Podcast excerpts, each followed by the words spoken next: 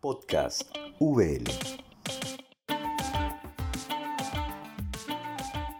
Hola a todos y a todas, bienvenidos a un podcast más de la Universidad Bíblica Latinoamericana. Mi nombre es Raquel Huertas y hoy tenemos un episodio maravilloso. Bueno, en realidad van a ser dos. Vamos a dividirlo en dos porque queremos tocar este tema a fondo.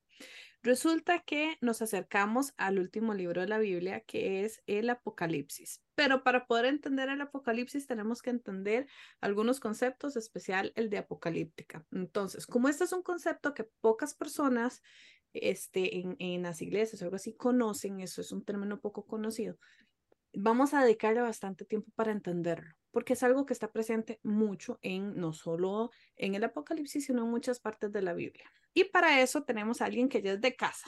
Ya es la tercera vez que grabamos con él en el podcast y también nos ha acompañado en eh, algunos cursos libres en la Universidad Bíblica Latinoamericana. Él es doctor en teología de la Universidad Pontificia Bolivariana. Además es docente de maestría en estudios teológicos contemporáneos en la Universidad Católica Luis Amigó. Y hablo, por supuesto, de Juan Sebastián Hernández. Profesor, ¿cómo se encuentra el día de hoy? Muy bien, muchas gracias por la invitación, Raquel, eh, y también por, por la, el espacio que es. Este tema no, es tan, no se le da tantos espacios a nivel de divulgación, entonces lo agradezco muchísimo. Bueno, y es que cuando preparábamos el podcast también hablábamos un poco de que, por ejemplo, yo fui criada en una iglesia pentecostal y yo este término de apocalíptica nunca, nunca, nunca lo había escuchado. Entonces, creo que tal vez empecemos por ahí porque mucha gente debe estar así como, apocalíptica. ¿Qué es eso, verdad? De hecho, recuerdo como, como, como mm, anécdota que una vez hablando con mi papá, que es pastor, yo le dije, pero es que el apocalipsis está escrito en apocalíptica. Y se volvió y me dijo, ¿qué es eso? ¿Verdad? Porque no lo hemos escuchado. Entonces, ¿por qué no empezamos por ahí? ¿Qué es apocalíptica? Me parece muy bien, muchas gracias Raquel. Incluso a otros les sonará como, pues es el nombre de un grupo de música de hecho. Ah, mira, qué interesante, sí. Puede asociarlo por ahí. Es un nombre muy técnico, es un adjetivo, realmente es un adjetivo y con ese adjetivo se, se habla del conjunto de libros que tienen el título de Apocalipsis.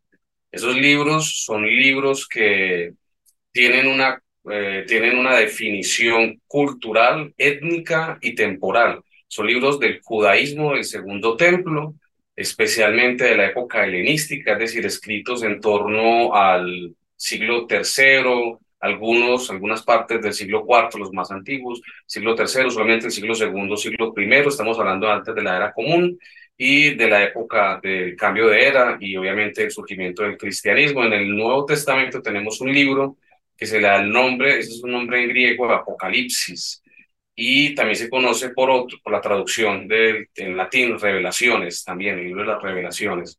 El, el, entonces voy a volverlo a decir, el término, porque es un término muy técnico, apocalíptica, refiere al conjunto de libros que tienen el título de Apocalipsis, que llevan ese título, y también alude a la disciplina bíblica que los estudia, y los estudia como literatura. Entonces, es tanto la literatura como los, el estudio, el tipo de disciplinas que se desarrollan para estudiar ese tipo de literatura especial.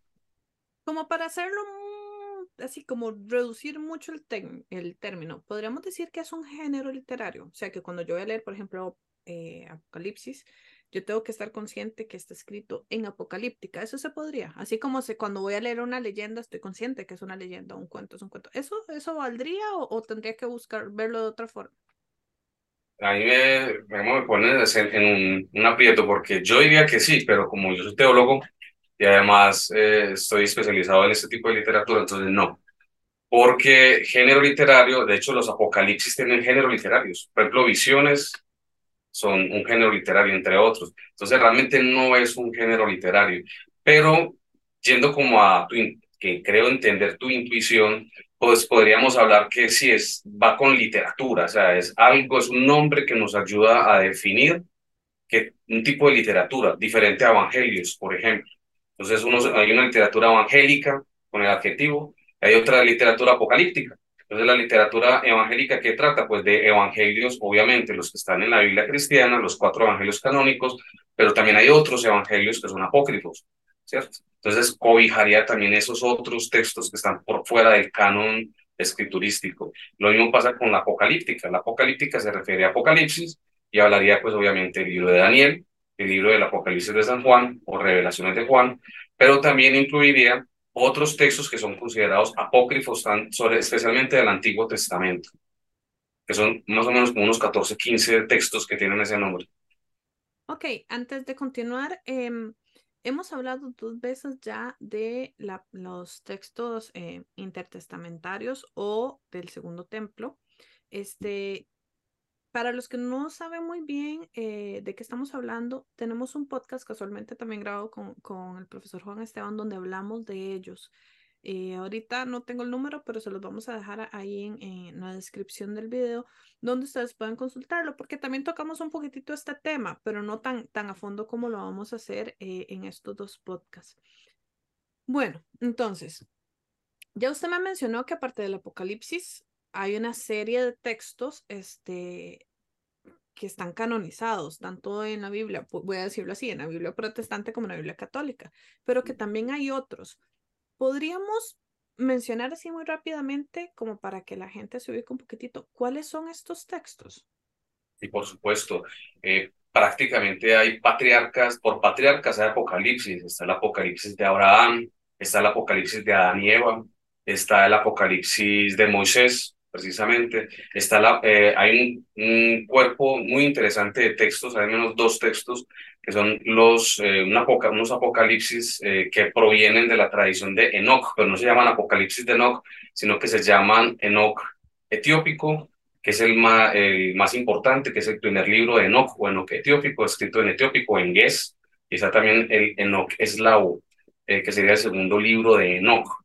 Hay otro texto que después, si quieres, podemos hablar de él, que ya hace parte de otro cuerpo literario, pero que está junto con esa tradición Enoch, que, se llama el libro de los secretos o el libro hebreo de los secretos de Enoch, que es el tercer Enoch y que hace parte de, una, un cuerpo que es ya el inicio de, lo que sería la, la cábala o la mística judía, especialmente la Hecalot, que es el tercer libro de Enoch, repito. Y eh, hay otro, por ejemplo, otro muy importante son el, los apocalipsis de Baruch, y de Esdras, el cuarto libro de Esdras es supremamente importante en la apocalíptica por su influencia, podríamos hablar. Y eh, sería muy bueno de pronto comentar algún, de algunos de ellos algunas particularidades más adelante si quieren. Ok, perfecto. Ahora, para entender un poco eh, em, apocalíptica, ¿tiene que ver algo el contexto? O sea, ¿nace un contexto específico? O en realidad nada más es algo que se va dando, no tiene que ver con el contexto. Y aprovechando ahí, este, ¿solo existe una apocalíptica? ¿O podemos incluso decir que, que la podemos clasificar de diferentes formas? Ah, muy bien. Eh, para abrir incluso la segunda pregunta, hay, hay autores que hablan de dos tipos de apocalíptica, al menos ahorita podemos hablar de eso, de apocalíptica que tiene que ver con eh, revelaciones o visiones y otra apocalíptica que es, o sea, se, se denomina técnicamente escatológica, y hay otra que es de tipo cosmológico, que tiene que ver con viajes por diferentes mundos, eh, pues, por ejemplo, el infierno, el cielo. Eh, Paula habla de eso por, en Segunda de Corintios, cuando dice que, fue, que viajó al tercer cielo, ese sería, ese sería un texto cuya característica permitiría ubicarlo, ese fragmento, dentro de lo que sería la apocalíptica eh, eh, cosmológica. Entonces, van por ese lado. Y la, en torno a la primera pregunta, pues, pues por supuesto que se podría hablar de, el, el contexto es muy importante, podríamos hablar de Daniel y el Apocalipsis de Juan. Son contextos, eh, el, contexto es la vida humana, porque es que es literatura, o sea, los libros, el contexto de un libro, cuando se habla de contextos, perdón por por divagar tanto, pero quiero tomar, digamos, como los elementos bien desde la raíz. Cuando se habla de, contexto, se habla de una relación, ¿sí? Entonces, los libros, ¿con qué se relacionan? Se relacionan con el ser humano que los crea. Los libros son productos, son artefactos del ser humano. Y, por supuesto, la, el contexto es, por supuesto, social. Es la vida comunitaria, la vida de las comunidades. El contexto Ahora tenemos que hablar sociopolítico por un lado, con una base muy histórica, y por el otro lado cultural, hablando de lo religioso específicamente, ¿cierto?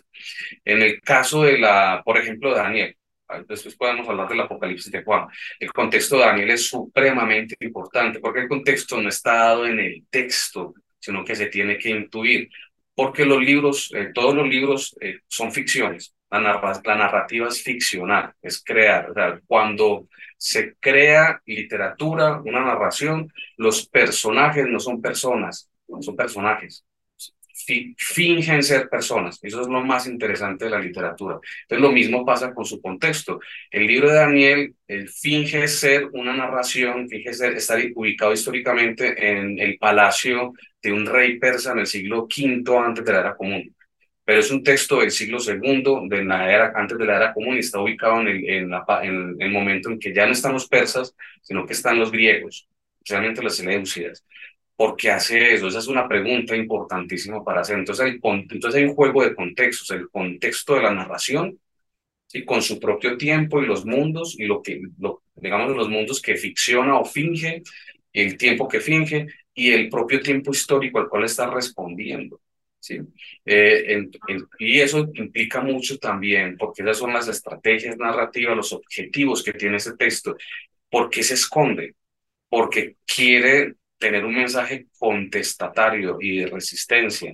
Y ese es otro término que también se utiliza mucho de una manera un poco más eh, técnica, hablar de teologías de resistencia. Entonces, por ejemplo, Daniel, y ahí sí también el Apocalipsis de Juan o las revelaciones de Juan, son textos de teolo que desarrollan una teología de resistencia, o sea, es decir, en el fondo es los inicios de lo que podríamos llamar una teología política, que es un término que desarrolla más adelante en Europa, autores como Jürgen Mollmann, por ejemplo, pero que no se lo inventan, sino están incluso en la tradición bíblica. Es decir, ¿para qué se escribe un texto y para qué se finge o se ficciona una narración? Para hablar de problemas políticos y de la manera como se resiste al poder. Y la raíz teológica de todo esto, porque a uno le podrá sonar raro incluso adoctrinante lo que estoy diciendo y lo puede, lo, lo puede sospechar, esto tiene una raíz teológica. Hay un presupuesto teológico que se vuelve también político y es fundamental. El único Señor es Yahvé.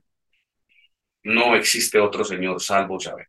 Eso ya es una enunciación religiosa, teológica, pero que tiene una clara eh, disposición e intención política. Porque cuando surge un rey que quiere dominar de manera absoluta, es decir, tomar todos los reinos, va a incluir también el religioso. Y ante eso se genera una resistencia, que es lo que pasa precisamente en el libro de Daniel. Hay una resistencia a un programa político de los reyes seleucidas, especialmente con Antíoco IV Epífanes. El título mismo que se pone es un título teológico. Epífanes es la manifestación o la presentación de la divinidad. Entonces se quiere revestir con una gran solemnidad y, una soberanía absoluta y, evidentemente entonces, digamos, infringe o traspasa una frontera religiosa o teológica. Y por supuesto que eso hace que una comunidad religiosa, como la comunidad que está detrás del libro de Daniel, pues se resista. Entonces ellos están haciendo una, un enunciado teológico eminente, pero tiene con, consecuencias queridas políticas. Ahí donde la frontera lo teológico con lo político se unen, se solapan. Y eso es muy importante porque eso pasa muchísimo, es característica de la apocalíptica. Eso también pasa en el libro de, de la, del Apocalipsis de Juan o las revelaciones de Juan.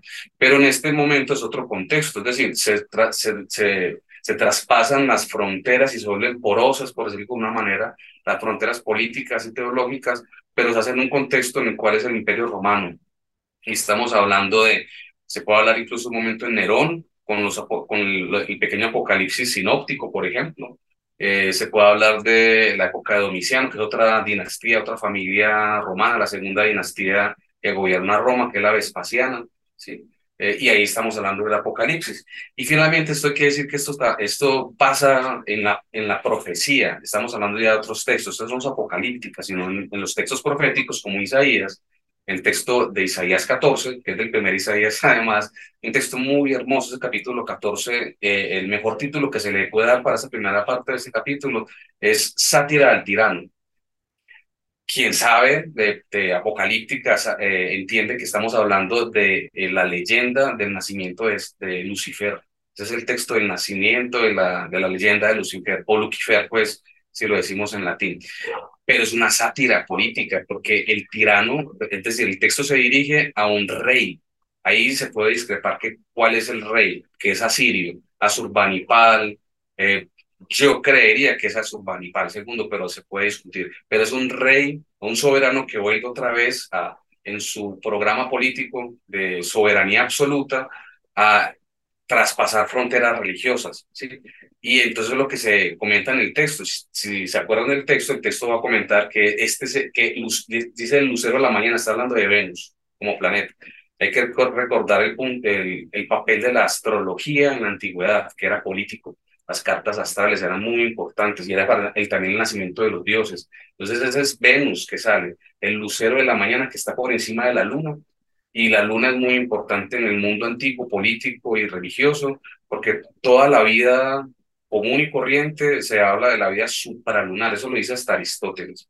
Entonces la vida común y corriente está regida y es por debajo de la luna supralunar, pero los dioses, las esferas, los planetas, las divinidades viven por encima de la luna, son divinos. Entonces tiene un movimiento circular. Estoy otra vez con Aristóteles en meteorología, por ejemplo, cuando él habla de eso, meteorológica. Entonces, claro, si está por encima de la luna, quiere decir que quiere volverse divino. Entonces, eso es un detalle muy bonito que uno si entiende bien las categorías, los términos, el contexto histórico, entiende qué están diciendo. En el texto, cuando se dice que está el lucero de la mañana, que está por encima, es que dice lo que sigue, que busca colocar su trono por encima del trono de Dios. Este, le está hablando a un rey, ¿sí? Y, pero vas a caer del cielo. Entonces la caída de Satanás. Entonces, claro, eh, el término en latín para hablar de lucero de la mañana es Lucifer, lucero de la mañana. Ahí viene Lucifer, ¿sí? Entonces miren hasta dónde vamos. ¿Y de, qué está hablando el texto? El texto no está hablando ni del demonio, ni está hablando del nacimiento mitológico de, una, de, de, la, del opositor de Dios, de sus proyectos. Está hablando de un político, está hablando, ese texto es política, ¿sí? Entonces vuelvo otra vez, ¿de qué va Daniel? De política. ¿De qué va el texto del Apocalipsis de Juan? De pura política. Es una crítica y, e invita al pueblo creyente a resistir social y políticamente, y obviamente desde el principio teológico, a resistir a la tiranía de un soberano que intenta ser Dios, tomarse lo que no es él, que es la divinidad. Entonces miren que voy a insistir, en el fondo es una premisa teológica, pero tiene consecuencias políticas.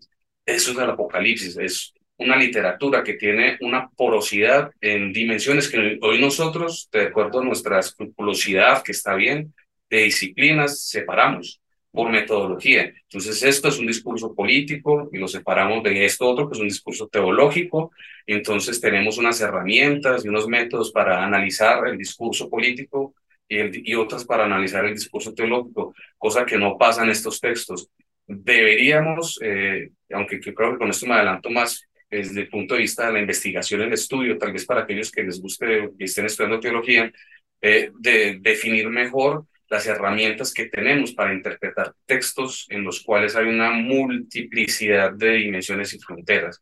Porque entonces, de, pronto, por, nuestros escrúpulos y ediciones metodológicas, terminamos perdiendo eh, no solamente contenido, eh, y riqueza, sino incluso el, el, enfoque, nos terminamos desenfocando también en los presupuestos y lo que estamos realmente analizando. Entonces también es un asunto muy interesante para considerar con toda esta literatura.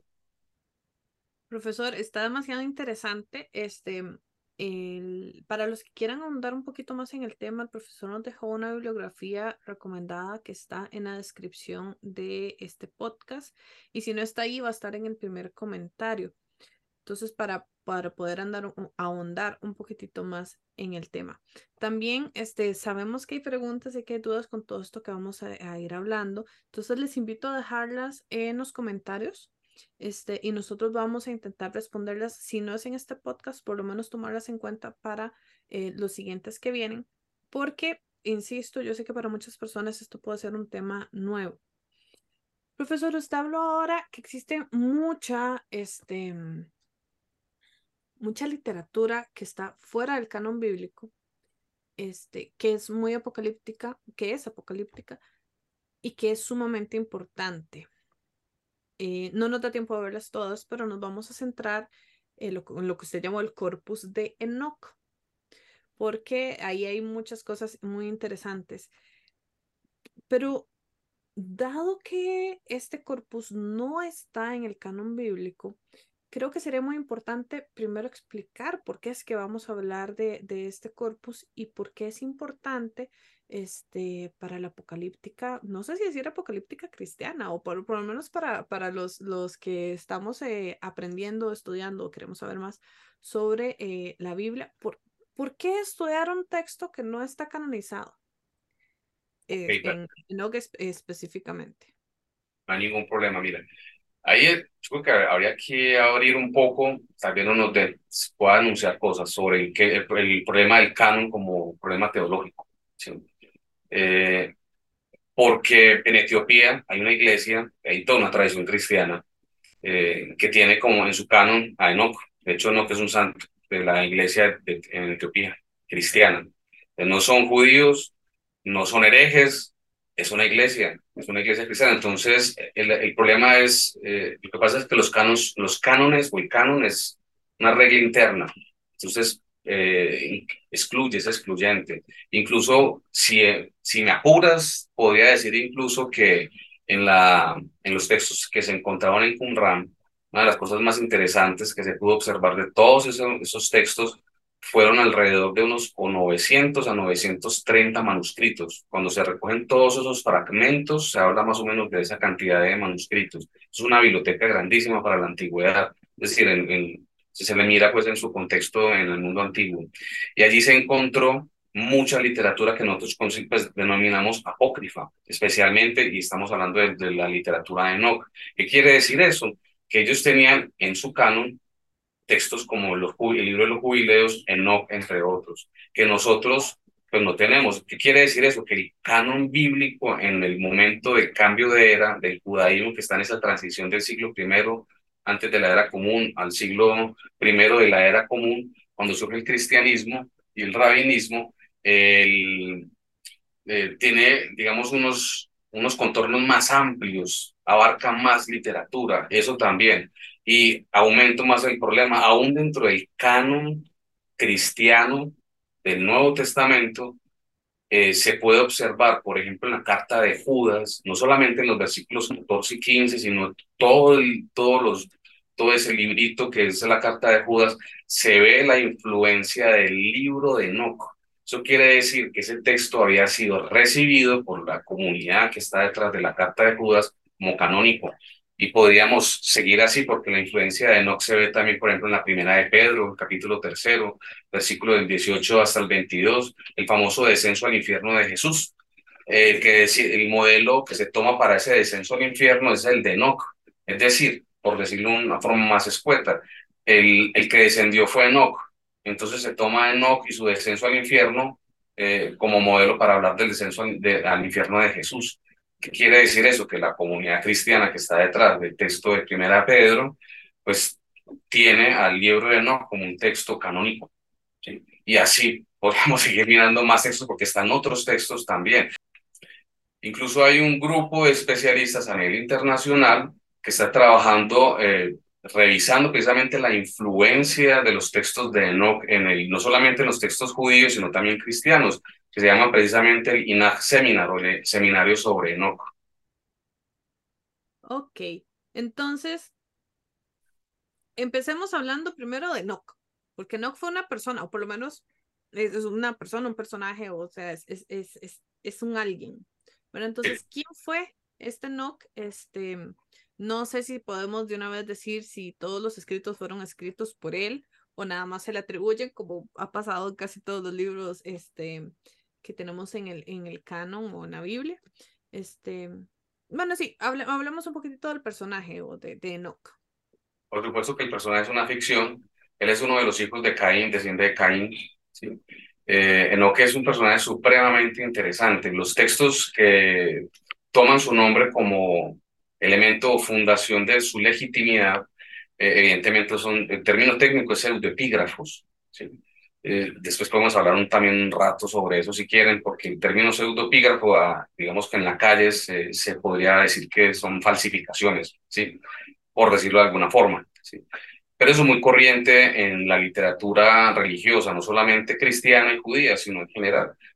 Pero particularmente eh, lo que es la, el anonimato o la anonimia y la pseudoepigrafía son dos fenómenos muy corrientes de, dentro de la literatura cristiana y judía.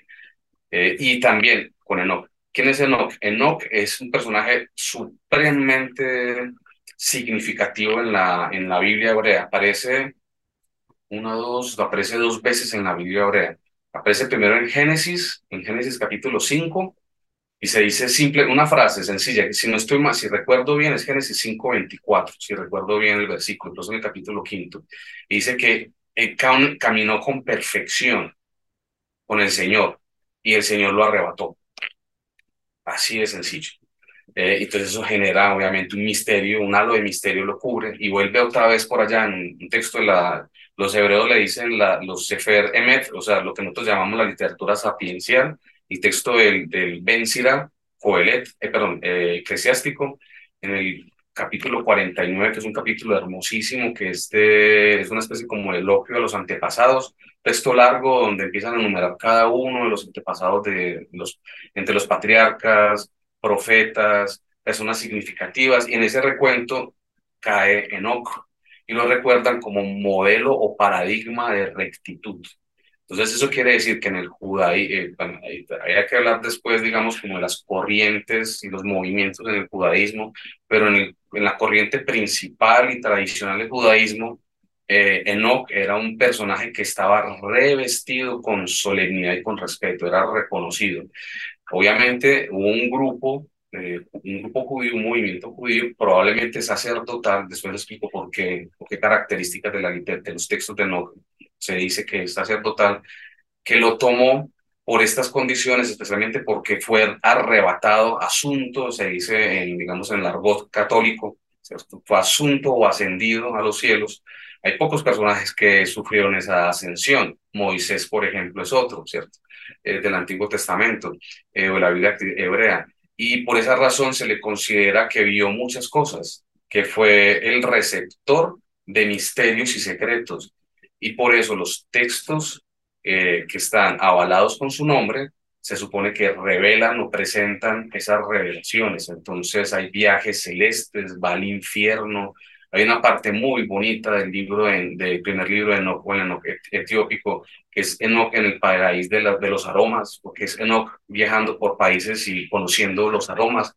Enoch descubre en dónde es que está la lluvia, en dónde guardan el, hielo que cae después como nieve, dónde está la escarcha, dicen en la literatura, saber de qué puerta sale el sol y las estrellas y hacia dónde y cuál es la ruta o el camino que siguen las estrellas o los astros en el cielo. todo ese tipo de revelaciones. Conoce eh, el infierno, conoce quiénes están allá. De hecho, lo utilizan, es digamos como el, eh, la acción por la cual más se le reconoce eh, es utilizado como intermediario entre Dios y los vigilantes. Es un grupo especial de ángeles encargados, como su nombre lo dice, de guardar o custodiar ciertos aspectos de la, de la naturaleza. ¿sí? Entonces, los que estaban encargados de custodiar las estrellas, los que estaban encargados de custodiar la tierra, los que estaban encargados de custodiar la tormenta, y tienen nombres específicos. Eran 20 líderes que en su totalidad dirigían unos 200 vigilantes.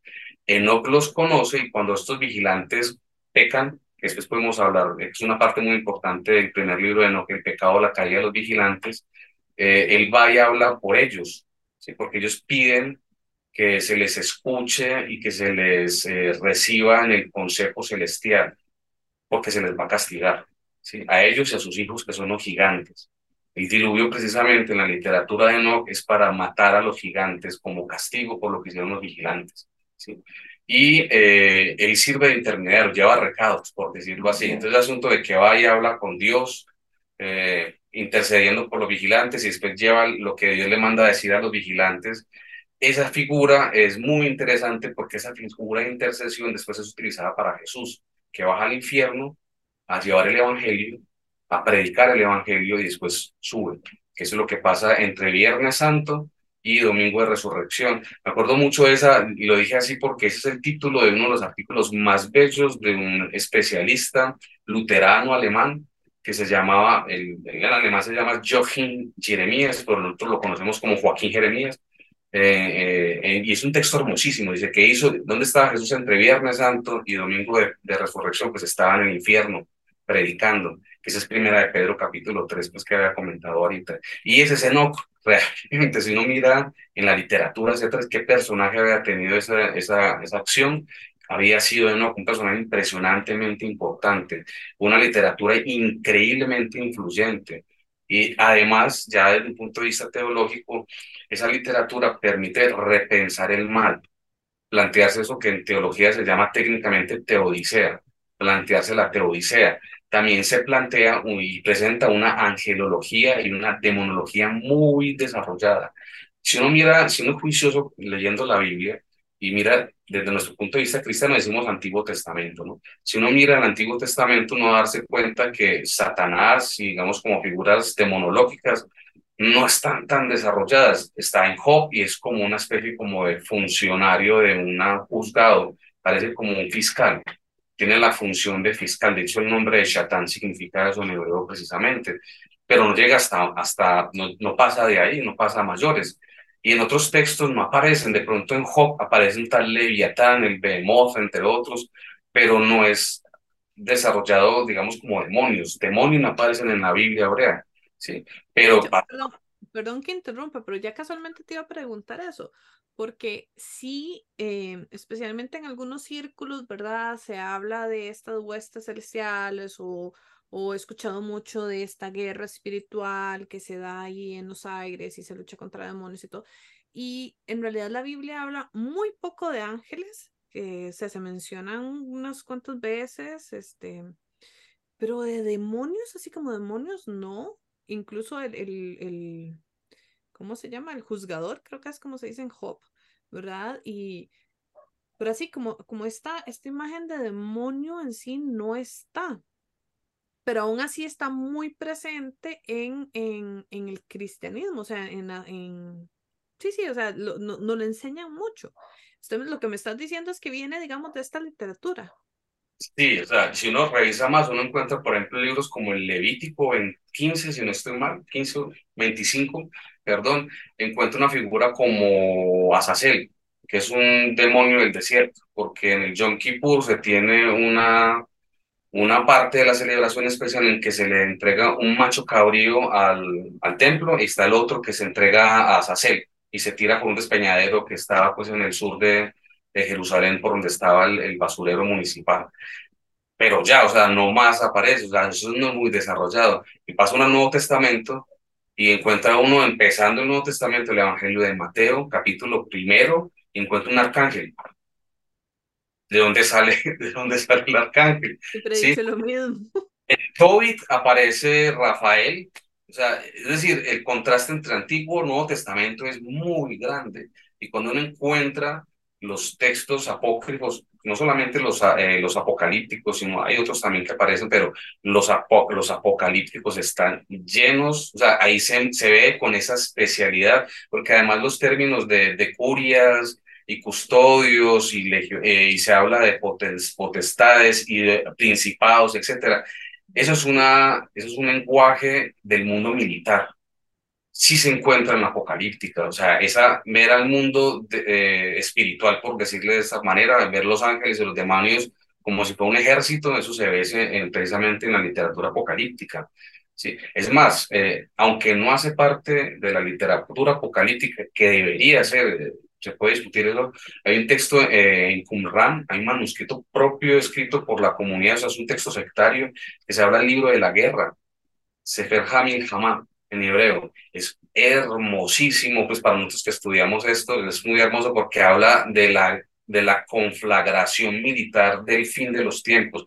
Entonces organiza a la comunidad de Qumran que se creía que tenía, era una comunidad que compartía con los ángeles, ellos se sentían que parte de su comunidad era ser pues, tener una comunión con los ángeles y por eso ellos necesitaban alcanzar un nivel de santidad superior incluso a la de los sacerdotes en Jerusalén. Y por eso ellos tenían unas prescripciones, unas reglas en sus manuales de comportamiento que eran superiores. Si uno compara, digamos, el rigor de la vida, o sea, cómo se tomaban tan en serio la vida religiosa espiritual, era precisamente porque ellos tenían en su mente la concepción de que su comunidad estaba hecha con ángeles. Ellos comulgaban con los ángeles y eso lo llevan a este texto del libro de la guerra y ellos se organizan militarmente por escuadras y explican en cuál, cuál escuadra va, con qué ángel van, hacia dónde van, se imaginan cómo va a ser esa lucha con los, con los eh, kitim, que es el término en hebreo que ellos utilizan para hablar de los enemigos. Se especula que muy probablemente esos kitim, o detrás del nombre kitim, estén los romanos. De hecho, se encontraron arqueológicamente en el lugar, que es eh, Kirbet eh, Qumran, es el lugar arqueológico, se encontraron flechas romanas del 73 porque ellos obviamente cuando los romanos eh, asediaron y conquistaron Jerusalén, de regreso destruyeron, eh, destruyeron ese lugar arqueológico. Entonces ahí encontramos ese, textos de este tipo, textos en los cuales se puede ver el desarrollo de, digamos, de una reflexión demonológica y angelológica muy fuerte. Y quiero terminar con una palabra que es muy interesante para todo esto, hablar de huéspedes de maldad y hablar del término Beliar o Belial, que aparece en los textos de Qumran y vuelve a aparecer en el Nuevo Testamento en los textos de Pablo, en Segunda de Corintios, él habla pero con R, Beliar. En los textos de Qumran aparece con la Lamed o con L, pues Belial, no importa. Eh, está hablando de los mismos personajes. Entonces vamos viendo cómo el Nuevo Testamento tiene muchas conexiones con la literatura apocalíptica. ¿sí? Y eso explica o ayuda a entender ese hueco, por decirlo de alguna forma, ese vacío que queda de pasar abruptamente del Antiguo al Nuevo Testamento en campos como la demonología, hablar sobre el origen del mal, hablar sobre estas, estas figuras y sus funciones, que para nosotros como cristianos es muy normal escucharlas. Católicos y protestantes por igual, querida Raquel, porque también los católicos eh, crecemos incluso hablando precisamente de legiones de ángeles. Ok, entonces eh, hemos definido un poco apocalíptica, espero que haya quedado bastante claro, y hemos hablado un poco de la literatura de Enoch que nos ha influenciado mucho eh, en el cristianismo. Cuando yo digo cristianismo, ahí estoy metiendo a, todo el catolicismo, al protestantismo y a, los diferentes protestantismos que existen, ¿verdad? Este, me gustaría que habláramos un poco de la apocalíptica, pero de los aspectos más importantes, porque al final nos estamos, nos vamos a ir acercando un poco ya a, bueno, al apocalipsis, que es el, el los siguientes podcasts que vamos a trabajar. Entonces tenemos, necesitamos entender esto, pero también vamos a hablar un poquitito de los, diferentes textos apocalípticos que están en la Biblia. Entonces, ¿qué te parece si hablamos un poco de la narrativa o el lenguaje o, o, la forma en la que la apocalíptica se expresa, porque al final es, es, es un poco diferente a lo que estamos acostumbrados. O sea, es, es, una narración diferente. Entonces, ¿cuáles tal vez serían esas características de la narrativa que nosotros tenemos que tomar en cuenta al leer un texto apocalíptico? Ok, perfecto. Primero, partir de otra literatura, que es la profética, nuevamente. Es, eh, en la, literatura profética es muy fácilmente, eh, digamos, eh, discernible el, unos géneros específicos cuando Dios está hablando. Incluso el término más común en la, en la profecía es oráculo de Yahvé, ¿sí? que es Dabar Yahvé en hebreo, o sea, la palabra de Dios, palabra de Yahvé. Es muy importante porque inmediatamente se enuncia así el contenido que sigue, es una visión. Y se habla así de visión, Jasón en hebreo. Y entonces son fenómenos supremamente interesantes, Raquel, supremamente interesantes, porque se manifiesta fenómenos que son o acústicos, entonces las revelaciones acústicas se escuchan cosas, pues se describen la, y la, digamos, como experiencias de audición, pero se, también se hablan de experiencias de visión, de observación de esa, de, eh, bueno, ese es el contenido como la revelación, eso se puede encontrar en los textos de los profetas menores, especialmente. Ezequiel es muy importante. Aquí solamente voy a dejarlo nombrado porque nos quedamos hablando un rato sobre él. Jeremías y su visión del templo es supremamente importante. Isaías también, que tiene una visión en el templo, es una visión celestial. Sí. De hecho, el libro de Ezequiel, el primer, todo el libro de Ezequiel, pero el primer capítulo es fundamental porque creó tanto la literatura, de origen a la literatura apocalíptica en sus géneros y su narra, y su, su plasticidad y su narratividad, como también a, la, la, mística judía, la Merkabah, es que de hecho el término Merkabah que significa los carros, ¿sí? el trono celestial, alude a la visión. Es una visión en la cual el profeta es arrastrado, llevado en unos carros de fuego y llevado al trono celestial. ¿sí? Apocalipsis 4, capítulo 4, es decir, el libro del Apocalipsis de San Juan, la revelación de Juan, el capítulo 4 es la, el inicio solemne del libro. El capítulo cuarto es toda una visión en el templo, en el templo, en el santuario de Dios frente al trono de Yahvé. Hay una literatura judía dedicada solo a eso, que es la Hekalot, que es la visión de los tronos celestiales. Ya aparecen las cuatro, los cuatro seres, ¿sí? Eh, que tienen figuras de bestias, que es muy interesante por el asunto del poder, que después podemos comentar eso un poquito. Entonces mira que ese es, ese es el lenguaje apocalíptico, es el lenguaje onírico. Y eso ya eh, deberíamos nosotros como teólogos y las compañeras teólogas, deberíamos dedicarnos a estudiar psicoanálisis para poder tener más herramientas de comprensión porque vamos hacia allá. Es decir, se expresan un tipo de experiencia que tú sabes cómo es la experiencia onírica. Todos tenemos recuerdos, por muy poco que, digamos, soñemos o que podamos recordar nuestros sueños, todos tenemos el vago recuerdo de algún sueño. Y el lenguaje onírico es impresionante, que es el lenguaje del subconsciente. Todo está con símbolos. Es muy interesante.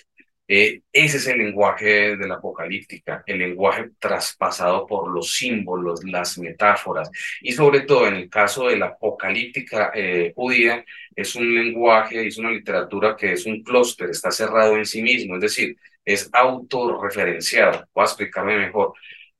Reciclan las imágenes. Si tú encuentras los cuatro seres que están frente al trono celeste en Apocalipsis, es porque ya han aparecido antes en otro texto del libro de Ezequiel. Si tú encuentras, por ejemplo, una referencia a el ejército de langostas rojas que está en el capítulo 12 del Apocalipsis de Juan, es porque eso está ya antes en un texto, que es un texto profético, un texto del profeta Joel, por ejemplo, si no estoy mal. Es decir, hay autorreferencias, ¿sí me entiendes? ¿Qué quiere decir eso? Que es un lenguaje que solamente lo va a entender un grupo muy cerrado y muy particular de personas. Son textos encriptados, de, es una forma de decirlo de alguna manera, son textos que están encriptados. Comunican plenamente el sentido del mensaje que estás transmitiendo a las personas que tienen las claves hermenéuticas para interpretarlos. ¿Qué quiere decir eso? Que nosotros no estamos dentro de ese selecto grupo. A nosotros nos toca descubrir haciendo uso de otros textos, de otros elementos culturales incluso, eh, cuáles son esas claves para interpretar. Eso no es para que lo interprete cualquier persona, porque nosotros, los cristianos, estamos por fuera de esas comunidades. ¿Por qué? Porque fueron comunidades cristianas que tenían una cultura judía de hace 20 siglos, no nosotros, que tenemos una cultura cristiana o secular, además del, del siglo XXI. Nos tenemos que buscar esas claves de interpretación y no es la mística. Y ahí voy a entrar en algo que había dicho previamente y ampliarlo. Esta literatura, cuando hablamos de contextos, el contexto fundamental son crisis, crisis sociales, civilizatorias. Eso también nos da a nosotros, no las claves de lectura, pero sí nos da a nosotros unas vías de interpretación o un modo de interpretación. La apocalíptica leída en el contexto, por ejemplo, después de la guerra de secesión norteamericana, del siglo XIX, dio nacimiento al dispensacionalismo, por ejemplo al dispensacionalismo, a los mormones y un montón de otros grupos eh, o experiencias religiosas de, de, influencia cristiana y cristiano y después por darle término, aunque lo voy a quitar porque suena peyorativo, es decir, que tiene cierta forma cristiana, que lo que quiero decir con eso de hoy después, con cierta forma cristiana. Eh, y eso es importantísimo porque el libro de Daniel su contexto lo dio una crisis sociopolítica que se desarrolló en el siglo II, que fue precisamente el problema de la helenización a la fuerza de ciertos grupos muy tradicionalistas judíos. ¿sí? de hecho, se desacralizó eh, el Templo de Jerusalén en el año 165, en el invierno del año 165 precisamente. Y eso está dicho ahí en el texto. Cuando, veas, cuando veáis la, la abominación de la, de la desolación, qué nombre tan potente es la apocalíptica, tiene unos nombres para hacer películas impresionantes. ¿De dónde viene eso de la abominación? Viene de los libros de, del Pentateuco. Hay que leer el Levítico, números. Cuando se habla de abominación es un término teológico para describir problemas de idolatría, en contextos de idolatría. Entonces se, se exporta, porque por eso digo que es reciclado, todo es pegado, todo es intertextual, y se lleva al campo de Daniel y se utiliza para hablar de lo que pasó en el, en el templo de Jerusalén, que fue que el altar utilizado para otras cosas, para adorar a otros dioses, precisamente en las cosas. Entonces se destruyó, entonces se habla de la abominación de la desolación. Y ese término para cualquier buen eh, lector de la, del Nuevo Testamento le tiene que sonar a Marcos capítulo 13. En boca de Jesús, el pequeño Apocalipsis, en el capítulo 13, él dice, y cuando veáis la abominación de la desolación en el lugar que no le corresponde, y aquí estaría haciendo referencias en ese texto, pues está haciendo probablemente referencia al momento en el cual Calígula había dado la orden de que se llevara una, una escultura de él, o sea, con la figura de él, tallada con la figura de él, al templo de Jerusalén. Afortunadamente el tipo este se murió y la, la orden no alcanzó a ser ejecutada porque hubiese sido un, es decir, hubiese sido un problema mayúsculo de verdad. Hubiera, hubiera un, se hubiese dado un baño de sangre impresionante en el año 41 aproximadamente. Entonces ya podemos incluso con eso fechar la tradición de la cual proviene ese fragmento del apocalipsis, del pequeño apocalipsis sinóptico, más o menos del 40-41, con la crisis de Calígula. Y así, es decir, las crisis son las huellas dactilares de los apocalipsis porque responden a esas crisis. Los, la apocalíptica es una literatura que surge de las crisis. Y lo que quiero decir también acá es que la, la, las interpretaciones apocalípticas también surgen de las crisis, como el dispensacionalismo. Y me quiero saltar incluso más porque el dispensacionalismo es del siglo XIX. En el siglo XX, pues nosotros también tuvimos el holocausto, tuvimos dos guerras mundiales. Al, al momento después de todo eso se les llama precisamente posguerra, años 60, 70 muy fuertemente, y si te das cuenta, eh, es en el momento en el cual también se hace una gran huella cuando se habla de dispensacionalismo otra vez y la gran tribulación, especialmente en contextos protestantes, los cuales se hablan de que hay una gran crisis. Recuerda que es el momento nuclear, nos quedó el reloj nuclear de eso todavía sonando, todavía corriendo, la gente estaba asustada que el mundo se iba a acabar, bombas nucleares, eh, a qué le podía sonar a personas, todo eso, personas que su imaginación estaba nutrida con imágenes de, del fin del mundo apocalípticos. Pues obviamente entonces ahí se... Perdón, profe, ya casi vamos a tocar ese tema, es, es, lo que sigue. Me gustaría que no nos adelantáramos un toquecito para que no me quede una pregunta aquí eh, em, encapsulada, nada más. Pero el, el, para también la gente que nos va a ver, ya vamos a hablar un poco de estas imágenes de gran tribulación, de rap, ya, ya lo vamos a tocar porque a mí también me interesa mucho. Pero antes de, de, de hablar de esto, me gustaría que nos primero habláramos de cuáles son las figuras recurrentes que hay en Apocalíptica para luego entender lo que vamos a hablar y también de la apófasis, Así, perfecto. Entonces, ¿qué les, te, parece si mejor tocamos esto un toquecito y ya pasamos a todo este montón de imágenes que tenemos después? Me parece muy bien y me devuelve un poco porque precisamente lo estaba dando es para que me entiendan y por qué viene. Nosotros el futuro no lo vemos, lo imaginamos, lo soñamos, lo tememos, pues en, en categoría psicoanalítica le tenemos miedo o tenemos o sentimos frustración o sentimos eh, un poco como de ansiedad, eso es lo que hace. Entonces, eso genera, eso se ven imágenes y metáforas. ¿Cuáles imágenes? Muy fáciles, porque son narrativas, entonces uno imagina mundos. Entonces, las, las metáforas son mundos. El cielo es un mundo, el infierno es otro mundo, el lugar donde se guardan las almas es, es otro mundo. Entonces, se, se, especulan sobre diferentes tipos de mundos. Eh, por ejemplo, entonces las, hay muchas metáforas cosmológicas. Eh, y, son, y son geográficas. Y, por ejemplo, hay una metáfora que a mí me parece muy interesante y es la destrucción, de, la destrucción parcial del, del universo. Y se habla, eh, y la metáfora es una carpa. Si uno mira bien los textos, el griego es muy descriptivo con esto.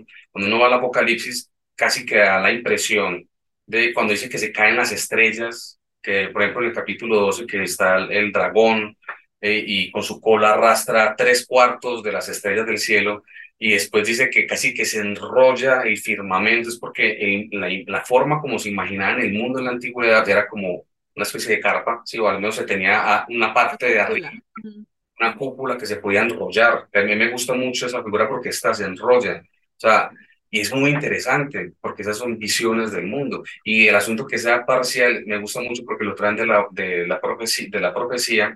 Esos cumplimientos parcialmente cumplidos significan la misericordia de Dios, que Dios está esperando hasta el último momento que nosotros, así sea, digamos, cohesionados por la amenaza o empujados por la amenaza, cedamos, reconozcamos nuestra culpa y cambiemos y, y transformemos nuestro comportamiento, nuestro comportamiento entre nosotros mismos y con Dios, que es lo que aparece, digamos, como el gran mensaje ético y social de la profecía y la apocalíptica, porque todo lleva esto a que seamos más humanos en nuestro comportamiento, a que, no, eh, a que no sigamos proyectos de dominación absoluta, de tipo político, social o económico. Entonces utiliza esa idea de hablar de una destrucción parcial y uno escucha eh, o lee en el texto como tres o cuatro destrucciones parciales del mundo. Y dice, pero ¿por qué se destruye tantas veces el mundo? Después va, va a pasar y otro donde se dice que el agua se convierte de los ríos y el mar se convierte en sangre. Entonces es tomado de las diez plagas de Egipto, las nueve plagas de Egipto. En el texto en hebreo son diez y son señales, no son plagas, pero bueno, después podemos hablar un rato. Son los, los hot de, de Egipto. Entonces, eso dice muchísimo al que está en ese contexto de qué se le está invitando a hacer. Entonces está por un lado imágenes del mundo. Hay otras que son bestias o animales, eso se llama técnicamente el bestiario, animales fantásticos. Vemos, vemos eh, eh, yo no sé qué nos suena a nosotros el dragón, lo que pasa es que el dragón es una serpiente, ¿sí? Son cocodrilos, porque si uno mira que es el leviatán, en la descripción que se hace en Job, capítulo 42, es un cocodrilo del Nilo, porque literalmente dice que tiene escamas. ¿sí? O sea, y que ese es, ese, es, ese es su traje de soldado, de guerrero, es decir, esos pectorales, son sus, esa es su armadura, está hablando de un cocodrilo, pero eh, ese es el dragón, el dragón eh, que habla el, el, texto del Apocalipsis, entonces tenemos dragones, tenemos seres increíblemente, hay unos seres, por ejemplo, en el primer libro de Enoch, es muy bonito, que se llama el Apocalipsis de los animales de Enoch, los capítulos 80 y siguientes del libro de Enoch, que además eh, ese libro es el libro de, de, los sueños. Ah, bueno, no, no había comentado, el libro de Enoch está compuesto como el, penta, como el Pentateuco de cinco textos, que realmente no están unidos entre sí, sino que después se fueron uniendo por la tradición o como los salmos que son cinco libros. hay cinco libros y el primer libro es el libro de los vigilantes, después viene este que es el libro de los sueños, y ese libro de los sueños es muy interesante porque muestra por medio de imaginarios y bestias, habla de la, representa la historia bíblica. Entonces habla de cada uno de los reinos, de cada una de las épocas. Es como volver a leer la Biblia del Génesis, pero contado con animales, en el caso de, de, de estos que estoy comentando. Y aparecen unas estrellas con penes de caballos que penetran vacas. Entonces, imagínate con qué se encuentra en ese texto. Está hablando de los vigilantes que van hacia las mujeres, tienen hijos con ellas, porque ellos son astros, entonces son estrellas con penes de, de caballo. Entonces, ¿por qué, ¿por qué penes de caballo? Eso tiene una explicación que tiene que ver con, con, con, con las imágenes de la, de la fuerza militar, por ejemplo, del Imperio Seleucia, los caballos, o sea, el ejército. Se está representando los ejércitos. Es un asunto muy interesante. Cuando uno lo lee así de buenas a primeras, sin entender los contextos, eso de alguna manera podríamos decirlo que nutre y fecunda la imaginación de cualquier lector. ¿De qué se le puede llenar la cabeza a una persona, a cualquiera de nosotros, hombres posmodernos y mujeres posmodernas de nuestro siglo, que de entrada, así súbitamente nos caiga ese texto y lo leamos, que, ¿a qué nos sonará? A un, nos suena a textos, metáforas llenas de metáforas ricas. Uno dice en un momentico que pues eso no existe en la vida real, ¿cierto? Acá hay, un, acá hay una, una especie como de, de, de, contrato que nos están invitando a hacer como lectores. O sea, yo tengo que suspender mi credulidad mi capacidad de ser lógico y racional, porque acá me quieren decir algo que no creo que me quieran hablar solamente de estrellas con penes de caballo, sino que me quieren decir algo más, que me lo muestran de esta manera. Entonces, ¿qué me quieren decir?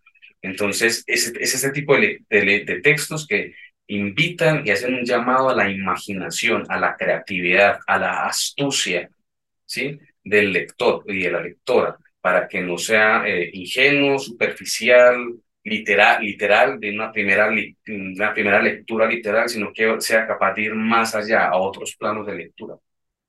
Me llama mucho la atención eso que estás diciendo porque para mí es, es, llega un momento donde para mí ahora es obvio, pero debo admitir que antes no lo era. Pero cuando vos me contás esto, yo digo, sí, o sea, eh, esta historia que nos están narrando, o esta, esta, esta em, se me fue la palabra, eh, lo que nos estás contando de estas narraciones, uno lo piensa y dice, es ilógico. O sea, quiere decir que, que hay algo más, que me está intentando decir algo a través de una metáfora. Pero muchas veces sucede lo mismo en los textos bíblicos y no lo vemos. Entonces estoy, pensando exactamente en el Apocalipsis. Yo, el Apocalipsis lo vamos a tocar, yo sé que en, en los próximos podcasts, pero no lo leemos y nos lo enseñan literal. Y hay muchas cosas, y, no solo eso, muchos textos bíblicos. Estoy pensando ahorita, por ejemplo, en algunas partes de Job, en Jonás, en otras cosas que, o sea, si uno se lo, piensa eh, racionalmente, uno dice, es que esto es imposible que suceda. Pero aún así nos lo han enseñado en la iglesia tanto que para Dios todo es posible, que creemos la literalidad de esa narración en lugar de pensar que es una metáfora o que nos quiere, nos quiere dar a entender algo a través de esta imagen. Entonces, es, esto que acabas de narrar para mí fue, fue eh, maravilloso. Y tal vez a las personas que nos están escuchando les sirva para darnos cuenta que tal vez no tenemos que leer la Biblia así como entender la palabra por palabra, sino, sino buscar qué es lo que nos quiere decir. Entonces, bueno, perdón, te interrumpí, pero es que me, me, me, hacía falta eso. Si gustas, contamos, no sé si quieres darme una retroalimentación de eso y seguir hablándonos de, de las imágenes. No, porque no, me parece, yo sí quiero dar una retroalimentación porque no solamente quiero hablar eh, en este espacio de que hablemos de los contenidos de la apocalíptica, sino también el ejercicio de interpretación, de lectura. La lectura implica interpretación. Y es muy útil lo que estamos comentando porque, eh, de hecho, la literatura apocalíptica eh, no invita al temor, invita a la imaginación, invita a la creatividad no debería invitar a al, terror. De hecho, no es su proyecto. Invita a tener no solamente una lectura creativa e imaginativa, sino también una visión crítica, social y política. Porque invitas a resistirse. Para eso son las metáforas. Eh, su clave no es, la, la historia. Ah, eso es otra, cosa que también quería decir acá. Porque es muy importante entender cómo se narra el tiempo. Te repito, eh, como esto viene a las visiones, del lenguaje de visiones, y la experiencia onírica. Por eso insisto que aquí una clave muy importante es apropiarse de, las, eh, de los instrumentos del psicoanálisis para entender qué es esa experiencia onírica. El tiempo es raro. Tú sabes que, bueno, creo que todos sabemos que eh, en, en, el mundo onírico, el subconsciente, el tiempo es muy curioso. Incluso por ahí está la película esta de, de, de Nolan, se me olvida cómo es el nombre en español, que hacen viajes en el, en el subconsciente de las personas y que el, eh, un, aparato que les sirve a ellos para saber y, y, diferenciar cuando están en el mundo de un sueño de uno de los clientes o cuando están en la realidad, es que se llevan una especie como de tótem. En la película, el personaje que hace Leonardo DiCaprio siempre se lleva como una especie como de trompo, eh, una figura que está constantemente, digamos, como girando. Entonces, él sabe que si este, este trompo está todo el tiempo girando y no se detiene es porque está en un sueño, porque en la vida real el trompo cae por la ley de la gravedad. Y eso es importante, el tiempo corre de manera diferente. Es cuando se describe el tiempo, lo temporal en la apocalíptica, es supremamente importante que se entienda que esa no es la clave. Hay un asunto que se llama analepsis, analepsis y prolepsis. Ir hacia atrás para recordar ir hacia adelante para adelantar cosas o avanzar cosas. En el, en el lenguaje del cine se hablaría de flashbacks. Se encuentran muchos de esos elementos en los textos apocalípticos que se leen como algo histórico y se leen literal y lo que se hacen es caer en cosas que no son. Eh, y voy a repetirlo, el, la historicidad y lo histórico no es una clave de interpretación de la apocalíptica. Eso es hacer mala teología con la apocalíptica porque se desvirtúa y se desfigura incluso el mensaje como tal. Eso también es importante que lo tengamos presente. Entonces, eh, insistiendo con las metáforas, claro, son metáforas, pero metáforas oníricas del deseo, de hablar de deseo. Y con esto quiero terminar. Miren, por ejemplo, los cuernos, que supuestamente dan, dan tanto temor porque aluden en nuestro imaginario religioso y cultural a Satanás y a las cabras a los machos, al macho cabrío, ¿no? Entonces, qué miedo, porque es un macho cabrío, es un aquelarre, son brujas, y todo lo que asociamos. Los cuernos en el mundo antiguo y en el mundo animal, diferente al nuestro, que también somos animales, significa poder. Por ejemplo, eh, animales que tienen ornamentas, como eh, los toros, porque tienen cachos y que, o los caribús, ellos muestran con eso su capacidad de agresión. Entonces, tienen una cornamenta grande y potente implica que es agresivo y por tanto con respeto, implica poder, implica demonología ni nada de esas cosas. Y, los, y ese es el símbolo de los cuernos en el Apocalipsis, esos diez cuernecillos que tiene esa bestia que sale del mar. Está hablando del poder político que tiene ese, ese sujeto, no está hablando de otra cosa. Esa es una metáfora para hablar del poder que tiene precisamente esa figura. Y me recuerda eh, una metáfora, una, un chiste incluso, se hablaba, no recuerdo ahora el nombre del biólogo muy famoso del siglo XVIII, que una vez cuentan pues, en el chiste que este señor se encontró con Satanás y, y se volteó y lo miró eh, y vio que tenía la pezuña hendida y que tenía cuernos y, se, y siguió durmiendo. Entonces le preguntaron que por qué no le dio miedo, si era Satanás, y yo por qué va a tener miedos eh, si es un animal herbívoro, o no come carne si tiene cachos y tiene pezuña en día, es un herbívoro, no es un carnívoro. Si tuviera garras, ahí sí me tendría que dar miedo porque es un carnívoro. Ese es el tipo, digamos, como de juegos de solapa, de malinterpretaciones, de equívocos que se da con el lenguaje. La literatura apocalíptica hace alusión a las imágenes eh, con las imágenes a, a, su mundo político y social. Y sus imágenes tienen significado, su lenguaje tiene un significado en su contexto. En nuestro contexto tiene otro significado. Uno tiene que estar como lector, o ustedes también como lectoras, muy, muy atento a esa, digamos, como esa, esa brecha, ¿sí? a esa diferencia entre lo que el mundo de significados y significantes de esa literatura y nuestro mundo y nuestros significantes. Eso no quiere decir que uno no, se, uno no pueda hacer esa interpretación. Hay que entender que es una interpretación, ¿sí? Que el texto, si uno está buscando el sentido del texto, hay que buscarlo con otras claves. Si uno lo que quiere es eh, traer ese texto y que diga algo en este mundo, eso es otra cosa, es una reinterpretación ah, libre y se puede hacer.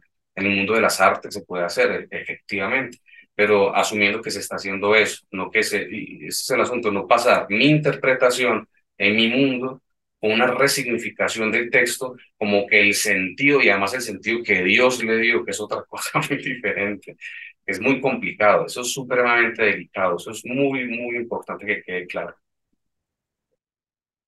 Bueno, hemos llegado al final de nuestro de la primera parte de nuestro podcast Teología y Literatura Apocalíptica con el profesor Juan Sebastián Hernández.